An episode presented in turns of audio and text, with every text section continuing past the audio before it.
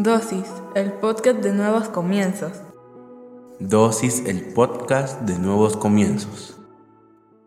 Bienvenidos sean todos y cada uno de ustedes una vez más a Dosis. Hoy hablaremos sobre la paz. Creo que todos y cada uno de nosotros tenemos un amigo que no importa lo que suceda, siempre tiene paz y todos queremos ser como él. Nos preguntamos y decimos, ¿cómo puede ser que con todo lo que le está pasando está tan tranquilo? En cambio, con nosotros muchas veces las malas noticias, las circunstancias hacen que cambiemos de humor o que nos sintamos como que estuviésemos en guerra. De eso hablaremos este día. La paz es un estado de tranquilidad o quietud según el diccionario. Según la Biblia, la paz es shalom. Shalom significa que a pesar de las circunstancias, nosotros podamos tener paz. Mateo 5.9 dice, Afortunados los que se esfuerzan por conseguir la paz, porque ellos serán llamados hijos de Dios. La paz se debe de conseguir. Hay diferentes niveles de paz o diferentes características de la paz. La paz con otro país, la paz como sociedad, la paz con tu familia, la paz con tus amigos y una que es muy importante, de la cual no hablamos muy seguido, es de la paz que tenemos con nosotros mismos. Esa es la paz mental. Por eso te decía,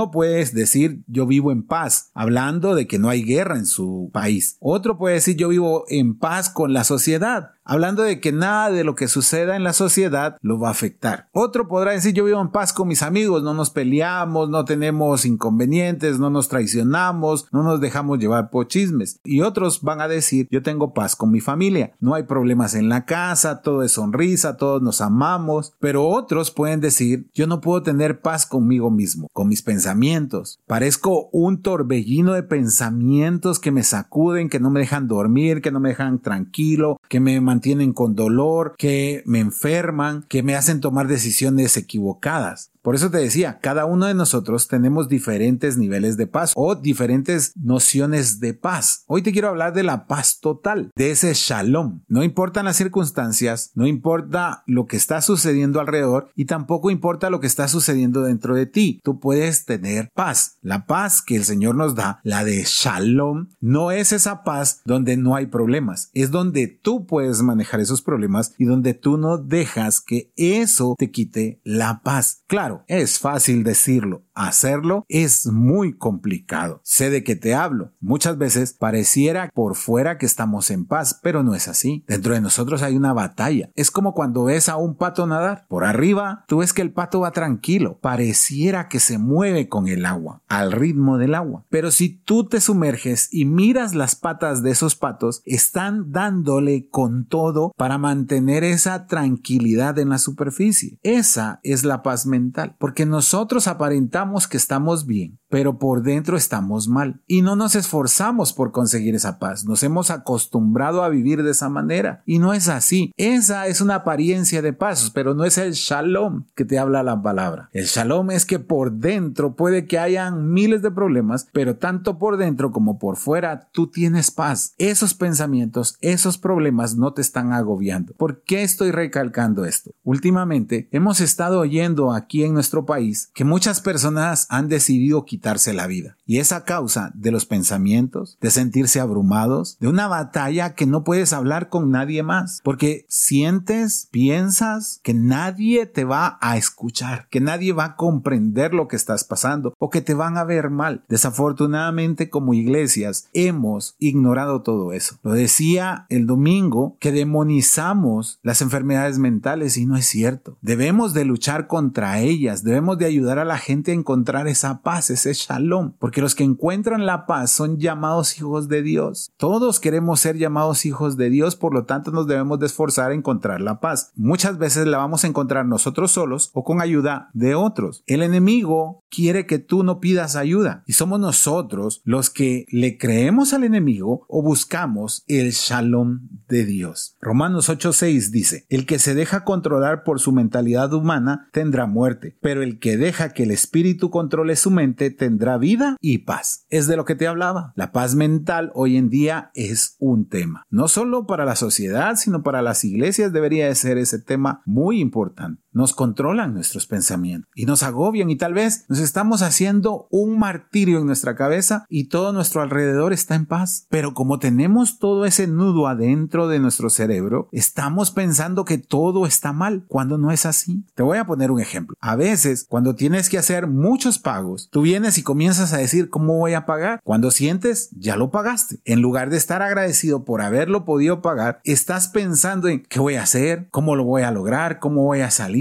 ¿Te das cuenta? Tus pensamientos comienzan una guerra que en tu interior debería de estar tan tranquilo, pero con esos pensamientos está en una batalla constante y te cambia el humor y afecta la paz con tu familia, afecta la paz con tus amigos, afecta la paz con tu trabajo. Por eso es que el enemigo trabaja tanto en nuestro cerebro para quitarnos esa paz interior, para que todo nuestro exterior esté en guerra. No debería de ser así. Si tú eres una de esas personas, espero que tengas a un amigo de confianza para que tú puedas hablar como te sientes, para que alguien te pueda dar una luz, no que te regañe, no para que te critique, sino para que te entienda y comprenda que tú estás en una situación que para ti es apremiante, pero que esta persona pueda trasladarte el shalom de Dios, que pueda trasladarte y llevarte a esa paz que habla su palabra, esa paz que sobrepasa todo entendimiento. Eso debería de ser el anhelo de cada uno de nosotros. Segunda de Tesalonicenses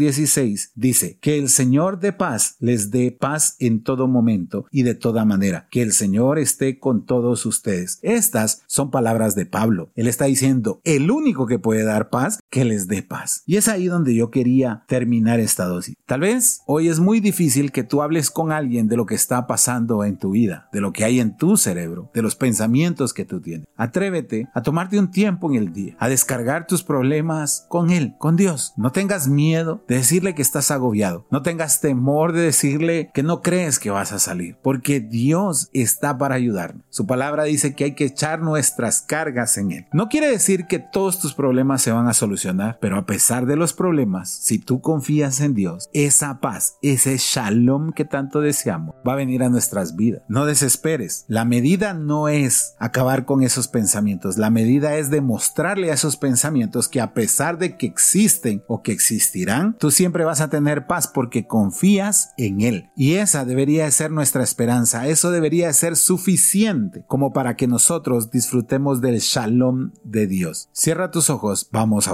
Padre, en el nombre de Jesús, tú que conoces todo, que conoces cada pensamiento que hay en nuestra cabeza, te pedimos que nos concedas la paz, que podamos ser honestos contigo y hablarte cómo nos sentimos, decirte, Señor, todo aquello con lo que estamos luchando, para que tú, Señor, nos permitas descargarnos o experimentar por primera vez ese shalom que solo tú nos puedes dar. En el nombre poderoso de Jesucristo. Amén y amén.